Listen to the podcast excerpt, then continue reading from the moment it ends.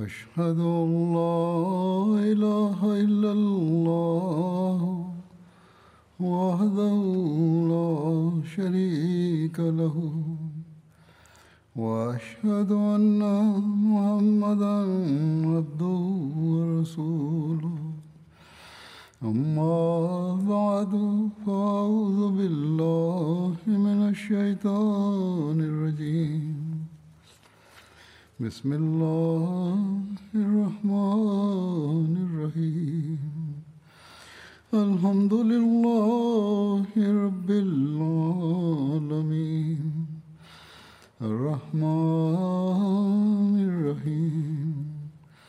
مالك يوم الدين. إياك نعبد وإياك نستعين.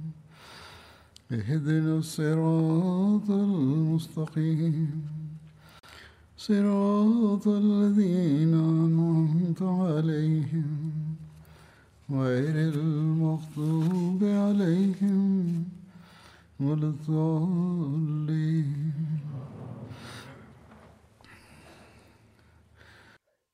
и походах, которые совершали против лицемеров и мятежников в период его халифата. – До этого я упоминал о девятом походе, который состоялся в Бахрейн. В связи с этим я подробно расскажу о том, как Алла бин Хазарми совершил нападение на Хутама. Повествуется о том, как Алла бин Хазарми отправил гонца к Джаруту, приказав ему привести Абд Кайса как можно ближе к Хутаму и неверующим. Алла бин Хазарми выступил со своей армией и присоединился к Джаруту, который был расположен недалеко от Хаджра. Неверующие тем временем собрались под руководством Хутама, за исключением жителей Дарина. Все мусульмане собрались под руководством Алла бин Хазарми. Обе армии опасались друг друга. Мусульмане и неверующие заняли свои позиции в окопах. В течение месяца они выходили воевать, а затем возвращались в свои окопы. Обе армии долгое время оставались в окопах. Однажды ночью мусульмане услышали сильный шум в лагере неверующих. Алла бин Хазарми отправил Абдулу бин Хазафа разведать, что происходит во вражеском лагере.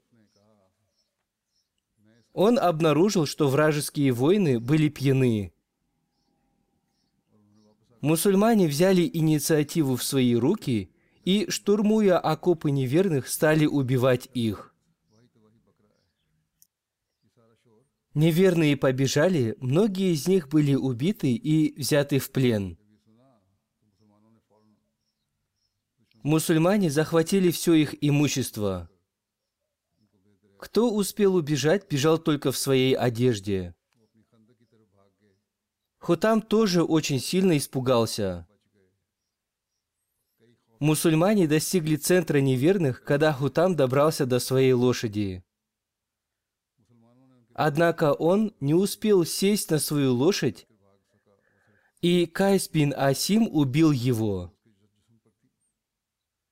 После захвата имущества неверных мусульмане вышли из своих окопов и начали преследовать неверных.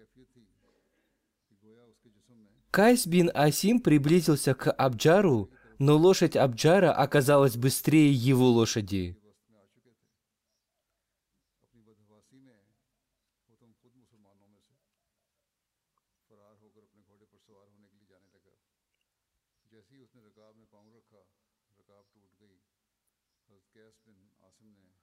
Кайс побоялся, как бы Аджар не вырвался из его рук и метнул копье в его лошадь, ранив ее. Однако ему удалось убежать, и он не смог поймать его. Согласно другому повествованию, Кайс бин Асим с такой силой ударил по голове Абджара, что разбил его шлем и вторым ударом сделал окровавленной его голову.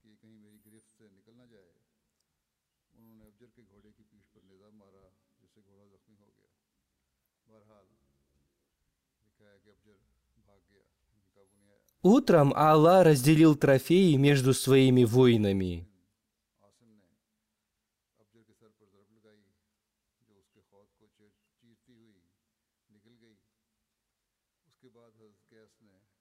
Тем, кто проявил храбрость и силу, он подарил драгоценные одежды убитых вождей. Этими храбрыми воинами оказались Хазра Афиф бин Мунзир, Хазрат Кайс бин Асим – и Хазрат Сумама бин Асаль.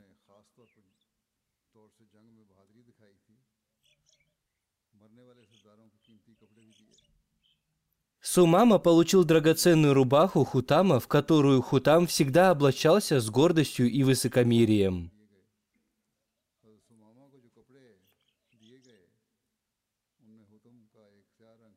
Хазрату Абу Бакру написали о победе в этом походе. Также Аллах сообщил Хазрату Абу Бакру о победе над людьми в окопах и об уничтожении Хутама, который был убит руками Зайда и Муамара. Он написал, «Всевышний Аллах лишил наших врагов разума, Всевышний Аллах лишил их силы из-за их алкогольного опьянения. Мы пересекли их окопы и вошли в их лагерь. Мы убили всех, кроме некоторых людей. Всевышний Аллах уничтожил Хутама. Аллах захватил местность Хаджар и ее окрестности. Однако многие из местных персов выступили против нового правительства. Они распространили весть о том, что скоро новое правительство Медины распадется. Таким образом, они испугали людей и говорили о том, что Мафрук Шейбани вместе со своим народом Туглаб и Намир, а также со своим войском прибудут к ним.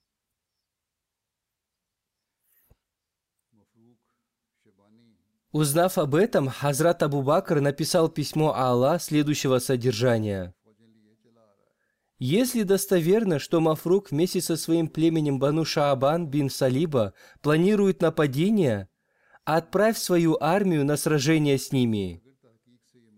Уничтожьте их и покорите их племена, чтобы в будущем они не смогли поднять свои головы против вас.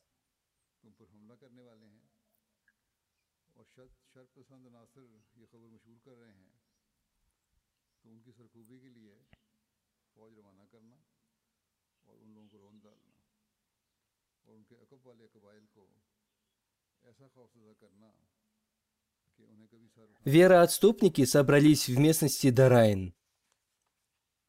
Некоторые историки написали, что битва при Дарайне состоялась в период халифата Хазрата Абу Бакра, другие написали, что в период халифата Хазрата Умара.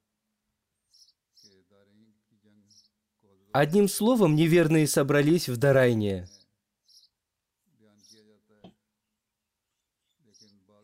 Местность Дарайн – это один из островов Персидского залива, который находится в нескольких милях от Бахрейна. Раньше там жили христиане.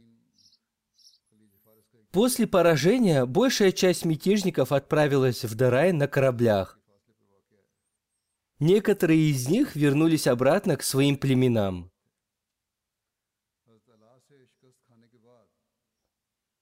Хазрат Алла бин Хазарми написал письмо мусульманам из племени Бакр бин Вайль. Он также приказал Утайби бин Нухасу и Амир бин Абдуль Асваду сражаться против мятежников и выставить посты на пути вероотступников – он также приказал Мусме выдвинуться вперед и сражаться с вероотступниками. Мусма написал Хасфе Тайми и Мусами бин Хавси Шейбани, чтобы и они сражались против вероотступников –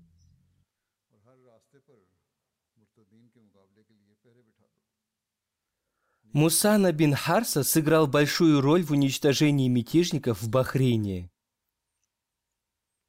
Он вместе со своим войском поддержал Аала бин Хазарми и отправился из Бахрейна на север. Они захватили Катиф и Хаджар, и они продолжали свою миссию до тех пор, пока не одержали победу над персидской армией, которая поддерживала вероотступников Бахрейна.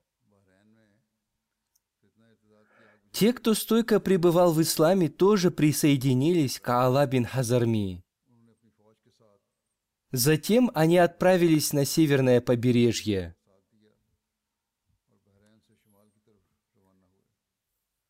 Хазрат Абу Бакр спросил Кайса бин Асима о Мусане бин Харисе.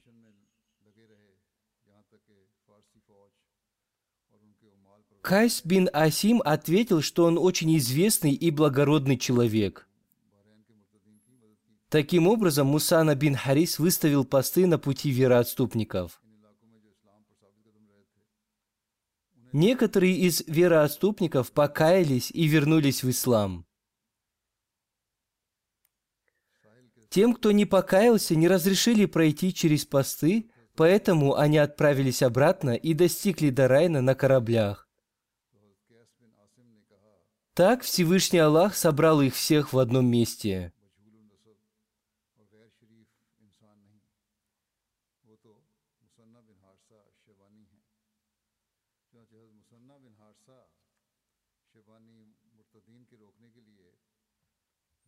А Аллах все еще сражался с многобожниками, когда он получил ответ на свое письмо от племени Бакар бин Вайль. Посредством этого ответа он узнал о том, что они будут поступать согласно повелению Всевышнего Аллаха и будут помогать его религии, исламу. Когда Аллах получил от них весть о том, что они являются мусульманами и что они не будут поднимать смуту и сражаться против мусульман, и что после того, как мусульмане покинут Бахрейн, ничего плохого там не случится? Он отдал приказ мусульманам отправляться в Дарайн.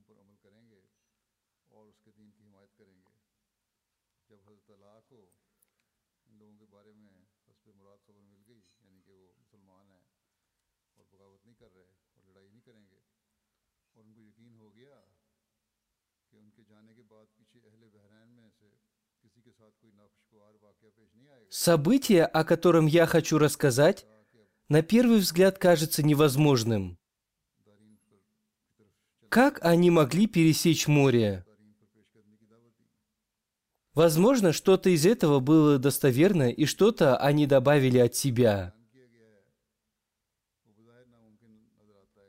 Я дам объяснение этого в конце. Одним словом, повествуется, что у мусульман не было кораблей, чтобы достичь островов.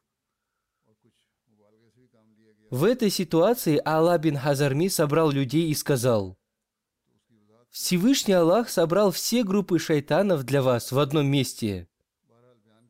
Война уже достигла моря. Всевышний Аллах уже показал вам свое знамение на суше – Теперь он покажет свое знамение на море, чтобы вы были наставлены. Двигайтесь к своему врагу, пересекая море, поскольку Всевышний Аллах собрал их вместе для вас.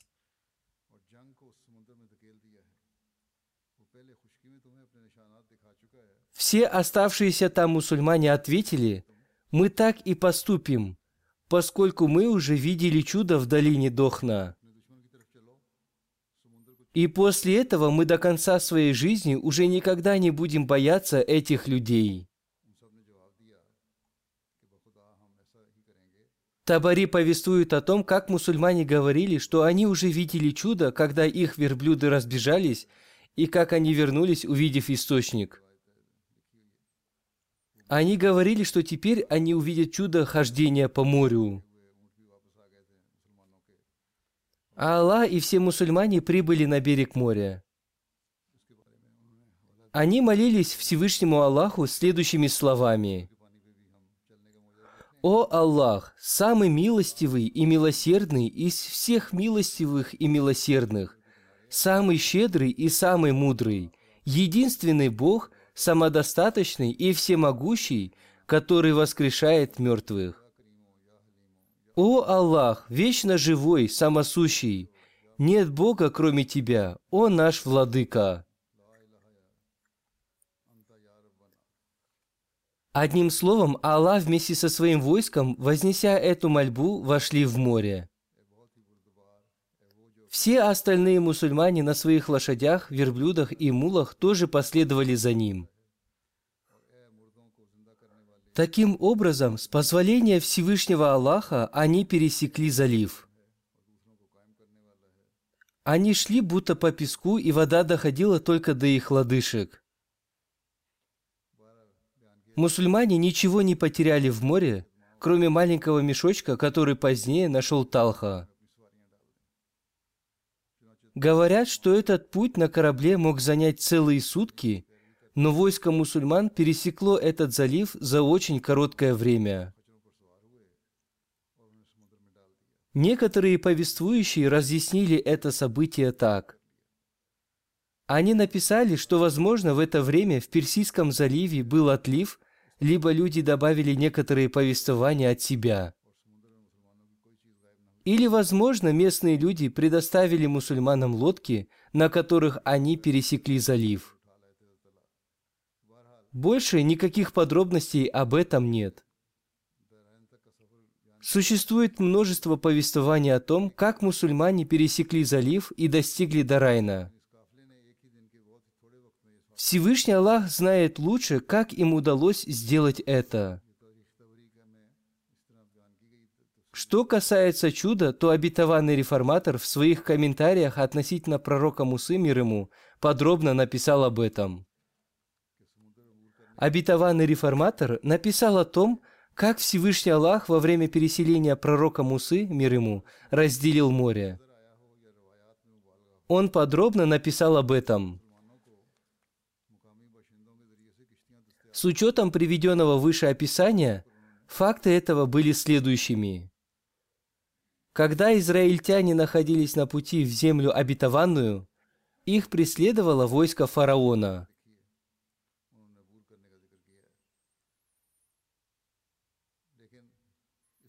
Когда они достигли рукава Красного моря, который лежал поперек их пути, они были очень встревожены потому что фараон был уже близок к ним. Но Бог со своим войском подбодрил их посредством пророка Мусы, мир ему, сказав ему ударить по воде своим посохом. Поскольку это было время отлива, море отступило, обнажив на дне огромные насыпи сухого песка, перемежающиеся углублениями, заполненными водой. Под руководством пророка Мусы мир ему, израильтянам удалось быстро пересечь высохшее дно моря и перебраться на противоположный берег. Армия фараона бросилась в погоню, и когда они были еще на дне моря, произошел прилив и потопил их всех. Следует помнить, что согласно Корану, чудо – это исключительно дело рук Бога и человек к нему не имеет никакого отношения. Таким образом, удар пророка Мусы мир ему по морю был всего лишь символом или знаком, не имеющим ничего общего с фактическим разделением моря, которое было исключительно делом Божьим. Слова Корана не позволяют сделать ошибочного вывода о том, что море действительно было расколото, чтобы обеспечить проход для пророка Мусы мир ему и его последователей.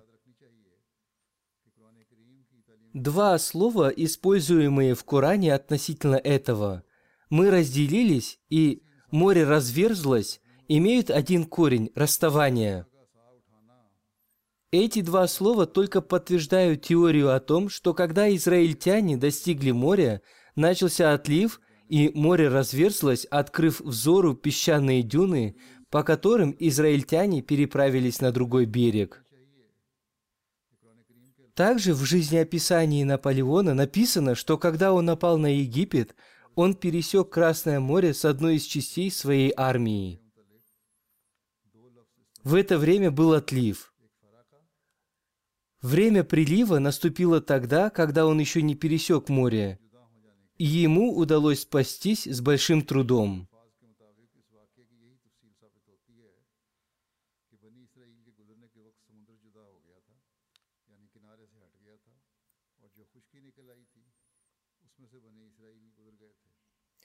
В событии пророка Мусы мир ему произошло чудо Всевышнего Аллаха, даровавшего им возможность передвижения во время отлива.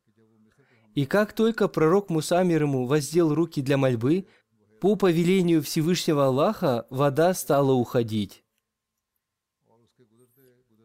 А когда войско фараона вошло в воду, оно столкнулось с трудностями.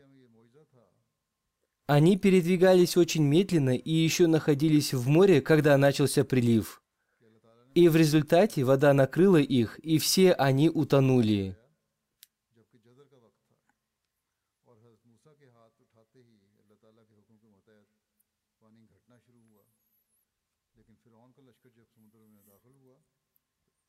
В море время от времени бывают приливы и отливы. Иногда вода уходит далеко от берега, и иногда она полностью покрывает берега суши. Разделение моря означает время отлива. Пророк Муса мир ему пересек море во время отлива. Когда фараон добрался туда, пророк Муса мир ему уже пересек сухую часть моря. Фараон поспешно тоже вошел в море вместе со своими верховыми животными. Поскольку песок был еще мокрым, это создало трудности для их верховых животных. Они завязли там, и в это время наступило время прилива. Вода стала прибывать, и для них стало сложно передвигаться вперед и назад. В итоге все они утонули в море, и поскольку это было время прилива, и вода выбросила их мертвые тела на сушу.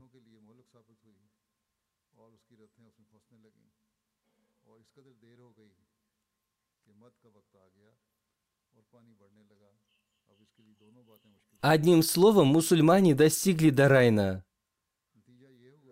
Как я уже говорил, возможно, это было время прилива и отлива.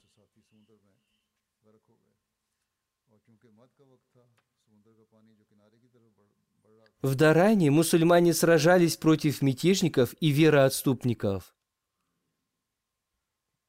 Все их противники погибли, и никого из них не осталось в живых. Мусульмане взяли в плен и в рабство членов их семей и захватили их имущество. Каждый конный воин получил 6 тысяч дирхемов, каждый пеший воин получил 2000 дирхемов в качестве трофея. На эту миссию мусульмане потратили целый день, и после завершения этого похода они вернулись обратно. Далее написано о мученической смерти Сумамы бин Асаля. А Алла бин Хазарми вернулся обратно вместе со своими людьми – кроме тех, кто пожелал там остаться. Сумама бин Асаль тоже вернулся обратно вместе с ними.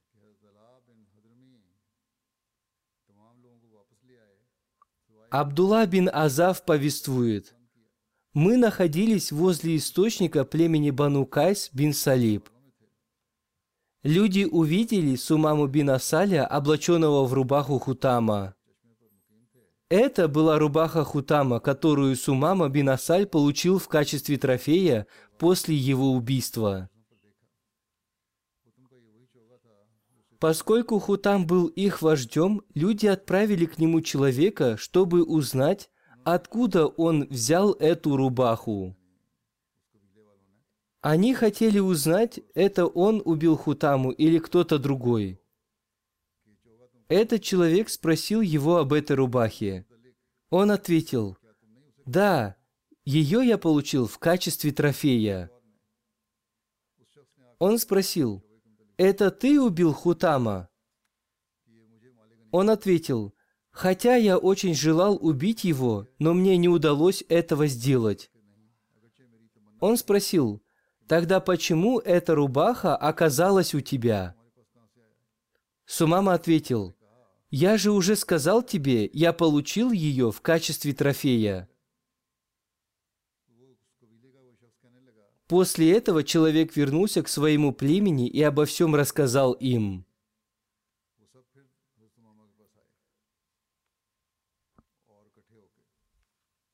Они пришли, окружили Сумаму и стали говорить, что он убийца Хутама.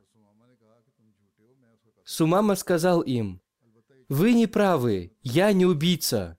Я получил эту рубаху в качестве трофея».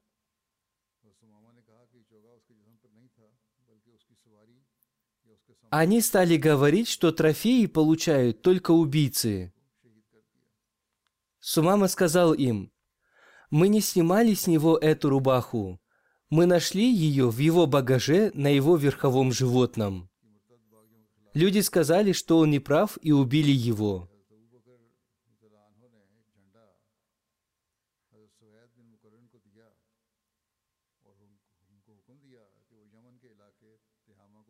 Десятый поход против мятежников был организован под руководством Сувейда бин Муккарина.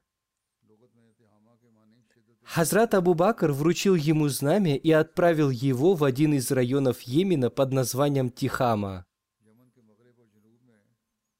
Согласно йеменскому словарю, «тихама» означает сильную жару и остановку воздуха.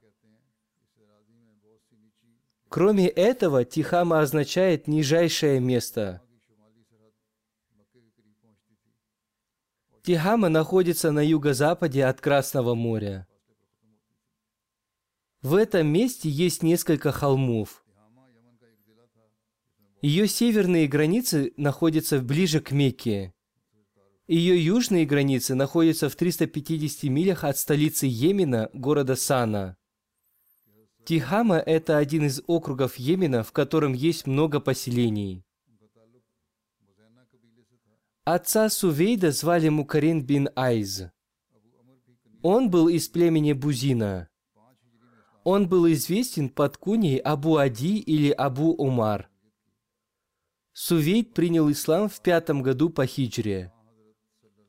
Вместе с посланником Аллаха, мир ему и благословение Аллаха, он принимал участие в битве Урва и во всех сражениях после нее. Он был братом Наумана бин Муккарина, который сыграл большую роль в победе над Персией.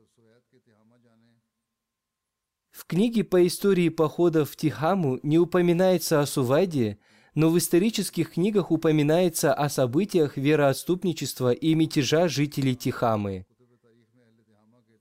В десятом году по хиджре, во время прощального паломничества, посланник Аллаха, мир ему и благословение Аллаха, назначил в Йемен нескольких сборщиков заката. Он разделил Йемен на семь частей, сборщиком заката в Тихаме он назначил Тахира бин Абу Халя. В Тихаме, кроме нескольких арабских племен низкого достоинства, жило два больших племени. Эти два племени носили названия Ак и Ашхар.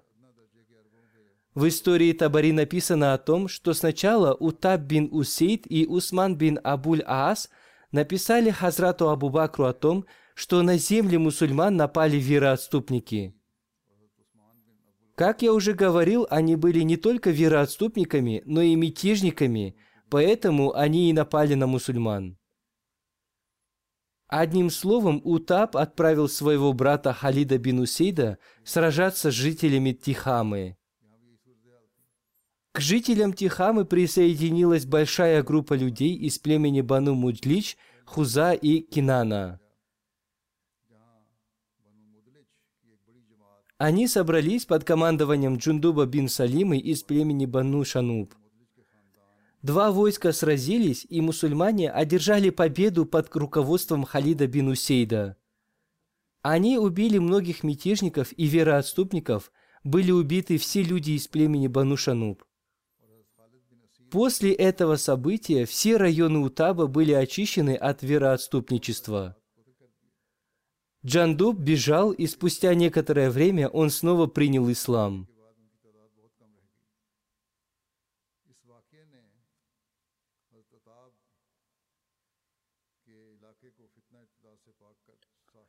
Согласно другому повествованию, после смерти посланника Аллаха, мир ему и благословения Аллаха, большое количество людей, поднявших смуту в Тихаме, были из племени Ак и Ашхар. Подробности этого события следующие. Когда эти племена узнали о смерти посланника Аллаха, мир ему и благословения Аллаха, люди этих племен собрались вместе, и к ним также присоединилось племя Хузум – все они остались на берегу моря в местности Иляб. К ним присоединились и другие воины, у которых не было командира. Иляб находится около Мекки на берегу моря, где обитало племя Ак. Тахир бин Абу Халя сообщил об этом Хазрату Абу Бакру и отправился на сражение с ними. К Тахиру присоединились люди из племени Ак под руководством Масрука Акки, которые еще не совершили вероотступничество. Они сражались с врагом в местности Иляб, и Всевышний Аллах даровал им победу. Состоялась жестокая битва, мусульмане перебили их, и на всем пути следования чувствовался запах их трупов – мусульмане одержали великую победу. Один из повествующих написал о вероотступничестве в Тихаме. Тахир бин Аби Халя был самым известным человеком, который сражался против вероотступников. Он был назначен посланником Аллаха, мир ему и благословение Аллаха, сборщиком заката в Тихаме. Тихама была родиной племен Ак и Ашхар. Хазрат Абу Бакр приказал Укашу бин Сауру отправляться в Тихаму и ожидать там его следующего приказа. Во время смерти посланника Аллаха, мир ему и благословения Аллаха, Укаша был сборщиком заката в двух районах Хазармаута – Сакасык и Сукун –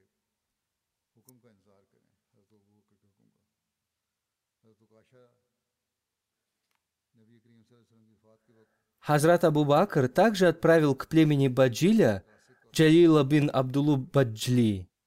Он приказал ему вместе с теми мусульманами, которые еще не совершили вероотступничество, сражаться против тех людей из его племени, которые совершили вероотступничество. Затем он приказал ему сражаться против племени Хасана. Таким образом, он отправился сражаться согласно повелению Хазрата Абу Бакра – Однако никто, кроме некоторых людей, не вышел на сражение с ним. Он убил их и заставил разбежаться в разные стороны. Повествования о походах будут продолжены.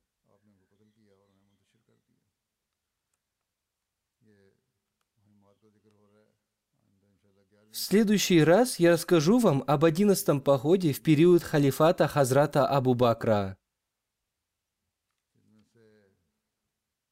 Сегодня я упомяну о некоторых покойных. Двое из них – молодые люди из Буркина-Фасо.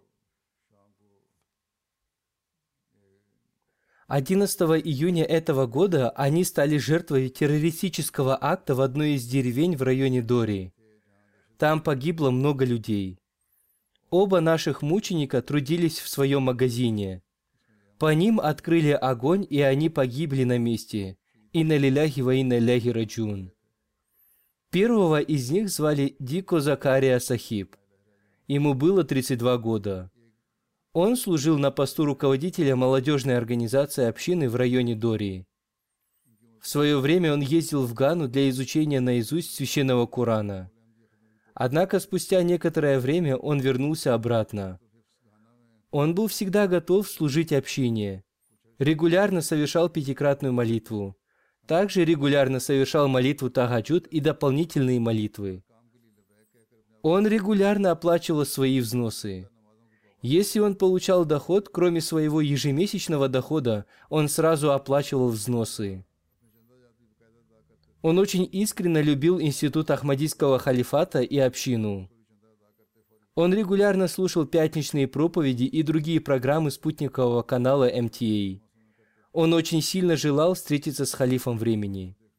Их местный миссионер пишет, что во время своей последней встречи с ним он говорил, что очень сильно желает встретиться с халифом времени, но он не знает, когда это может произойти. Он был молодым служителем и примером для других. Он оставил супругу, двух дочерей и одного сына. Второй мученик – Дику Муса Сахиб. Ему было 34 года. Он служил на посту руководителя молодежной организации общины в Саитанга. Он принимал участие во всех программах своей общины и приглашал к этому других. Он был регулярен в своих молитвах и уплате взносов. У них не было мечети, но они построили помещение, в котором регулярно совершали намаз. Он всегда писал мне письма. Он всегда принимал у себя в гостях всех, кто приезжал из центра. Он всегда сопровождал их и помогал им в их работе. Он оставил двух жен и трех дочерей. Пусть Всевышний Аллах простит и помилует покойных. Да возвысит Всевышний Аллах их степени в раю. Амир Буркина Фасо об обоих мучениках пишет. Эти два молодых человека были братьями нашего местного миссионера Дико Ахмад Бурима Сахиба. В настоящее время он служит руководителем Ахмадийского радио в районе Дории. Ахмадият в их семью пришел посредством их отца Ибрагима Бунти Сахиба, который был очень преданным и страстным проповедником – он служил на посту Займ Ансарула в районе Дори до самой своей смерти в 2011 году. Далее Амир Сахиб попросил молиться за Буркина-Фасо, в которой с 2015 года регулярно совершаются террористические акты. Очень плохая ситуация сложилась на севере страны. Более двух миллионов людей потеряли свои дома. Пусть Всевышний Аллах облегчит их положение. То, что сегодня происходит в мире, в особенности то, что связано с экономикой и политикой, приводит к росту терроризма. Пусть Всевышний Аллах помилует человечество и дарует ему разум. Следующий покойный Мухаммад Юсуф Белуч Сахиб, сын Нурым Хан Сахиба из Басти Садыкпур, округа Умаркот, Синд. Он умер несколько дней назад. Инна лиляхи ва инна иляхи раджун. Покойный был Белуджем. Он родился в Гера-Газихане. В их семью Ахмадият пришел в 1934 году. Их семья приняла Ахмадият посредством Хазрата Мауляны Гуляма Расула Раджики. После основания Пакистана их семья переселилась в Садыкпур-Умаркот. Там они стали работать на земле фонда Тахрики Джадид. Затем, почти в течение шести лет, он жил в Рабве. Там он служил в одной из мечетей в качестве служителя. По милости Всевышнего Аллаха он был муси. Он оставил супругу, семерых сыновей и четырех дочерей – один из его сыновей, Сабир Ахмад, служит в Кот-д'Ивуар в качестве миссионера. Поэтому он не смог приехать на похороны своего отца.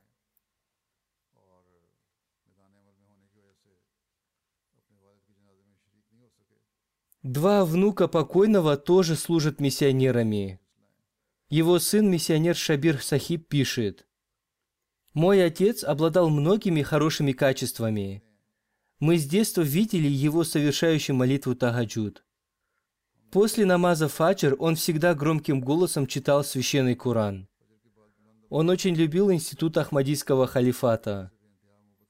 Он всегда говорил мне и наставлял меня помнить о двух вещах. Первое – быть преданным институту Ахмадийского халифата и выполнять обет своего служения делу религии. Он был очень гостеприимным человеком и всегда приглашал людей в гости. Многие мусульмане не Ахмади и индуисты пришли выразить свое соболезнование в связи с его смертью. Они говорили, что чувствуют, будто умер их отец, потому что он всегда помогал бедным.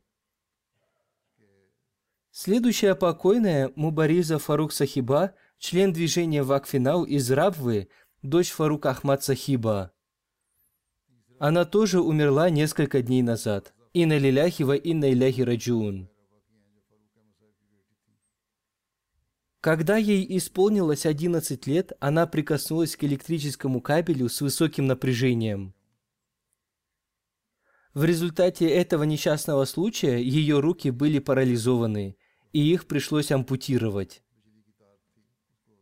Тем не менее, она никогда не теряла надежды. Она продолжала учиться. Сначала она научилась писать ручкой, держа ее в зубах. Затем она стала писать, зажав ручку между двумя локтями. Спустя несколько месяцев она научилась писать очень красиво.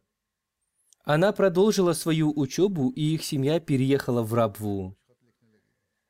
В 2013 году она получила степень бакалавра. Затем она получила степень магистра арабского языка в колледже Таалимуль Ислам. Поскольку покойная была членом движения Вакфинау, она в течение некоторого времени служила в кардиологическом институте Тахир.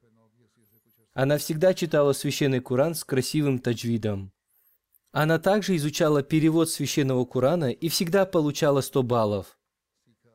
В своем квартале она всегда проводила уроки священного Курана. Она оставила родителей, двух братьев и двух сестер. Пусть Всевышний Аллах простит и смилуется над ней. Пусть Всевышний Аллах дарует терпение ее родителям. Следующий покойный Анзумана Батара Сахиб, миссионер из Басадаго в Кот-Дувуар. Он умер несколько дней назад. Инна лиляхи ва инна ляхи раджун. Старший миссионер в Кот-Д'Ивуар пишет, «Покойный был очень простым человеком. Он всегда был регулярен в своих богослужениях. Он был искренним, молящимся и чистым человеком. Покойный совершал много дополнительных молитв. Он регулярно соблюдал дополнительные посты каждый понедельник и четверг. Всевышний Аллах слышал его мольбы. Он сильно любил институт Ахмадийского халифата. Он был отличным миссионером. Покойный принял Ахмадият в 1997 году. Он увидел сон, в котором увидел, что отправляется в деревню Насыя через лес. В лесу он прорубал дорогу своим мечом и громко читал калиму. После этого сна он узнал о том, что в эту деревню приехал ахмадийский миссионер Умар Муаз Сахиб. Покойный тоже отправился в эту деревню. Там он услышал проповедование этого миссионера и понял, что это была весть, о которой ему сообщил Всевышний Аллах. Он понял, что ему необходимо добраться до этой деревни, чтобы научиться религии. Он сразу же принял Ахмадият. Одним словом, после принятия Ахмадията он стал служить в общине в качестве местного миссионера. В 2002 году, когда в его стране началась гражданская война, и они не могли связаться с центром общины, покойный продолжал служить и воспитывать членов общины в своей деревне и в ее окрестностях.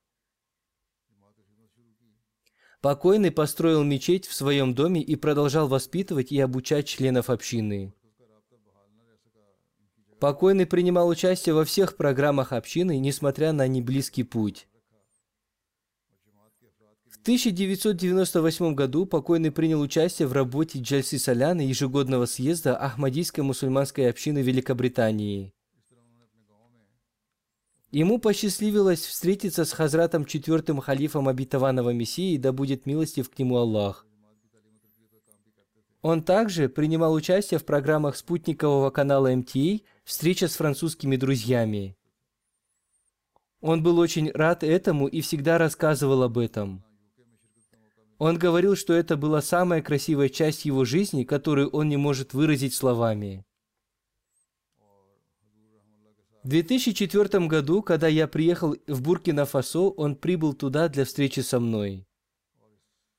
Тогда он сказал мне, «Я встречаюсь с вами, поскольку Всевышний Аллах благословил меня и даровал мне новую жизнь. Два месяца назад я сильно заболел. Моя семья подумала, что наступил мой последний час, однако я увидел вас во сне, вы коснулись своей рукой моей головы и сказали, «Все болезни покинули твое тело». Проснувшись, я понял, что выздоровел. При встрече со мной он попросил меня коснуться рукой его головы, чтобы его сон исполнился наяву. Он был очень рад этому. Он был очень преданным и искренним по отношению к институту Ахмадийского халифата. Покойный всегда говорил людям, что Всевышний Аллах даровал ему долгую жизнь благодаря его служению религии. Он говорил, что будет делать это всегда. И он выполнил свое обещание.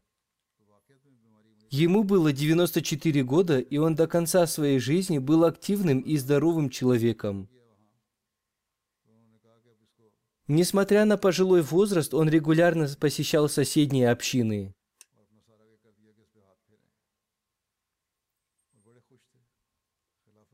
Второй раз он встретился со мной в 2008 году, когда я был в Гане.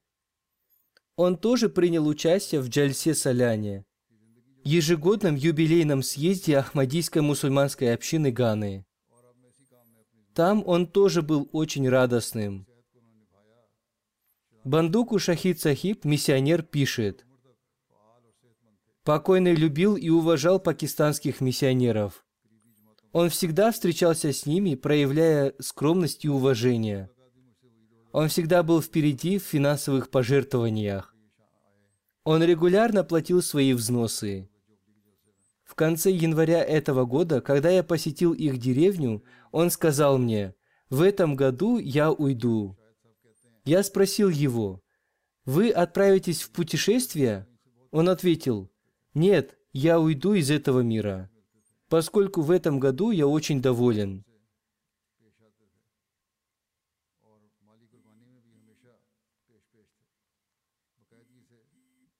Я всю свою жизнь посвятил служению Всевышнему Аллаху. И я уверен в том, что теперь пришло время получения мною жалования. За неделю до своей смерти он сообщил своим домочадцам о том, что у него осталась неделя до окончания его контракта. Через неделю, в пятницу, он встал для совершения молитвы Тагаджуд, совершил омовение и после омовения там же на месте скончался.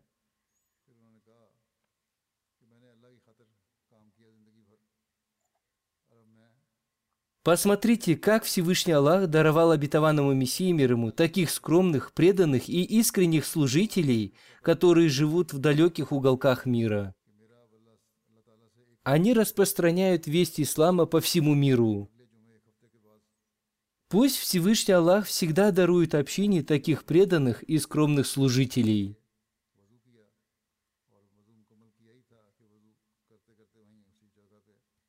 Он оставил сыновей и шестерых дочерей. По милости Всевышнего Аллаха, все они стойко пребывают в Ахмадияте. Пусть Всевышний Аллах укрепит их стопы, чтобы они следовали по стопам своего Отца.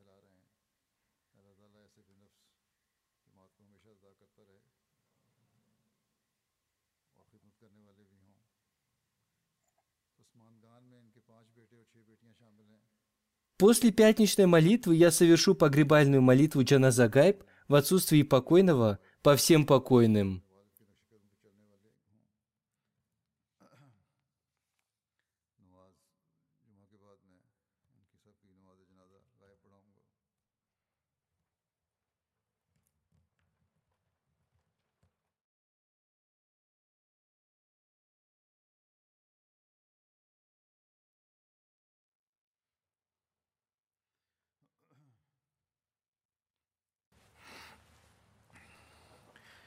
الحمد لله الحمد لله نحمده ونستعينه ونستغفره ونؤمن به ونتوكل عليه ونعوذ بالله من شرور أنفسنا ومن سيئات أعمالنا. من يهده الله فلا مضل له ومن يضلل فلا هادي له. ونشهد أن لا إله إلا الله ونشهد أن محمدا عبده ورسوله. عباد الله رحمكم الله. إن الله يأمر بالعدل والإحسان وإيتاء ذي القربى وينهى عن الفحشاء والمنكر والبغي يعظكم لعلكم تذكرون اذكروا الله يذكركم وادعوه يستجب لكم ولذكر الله أكبر.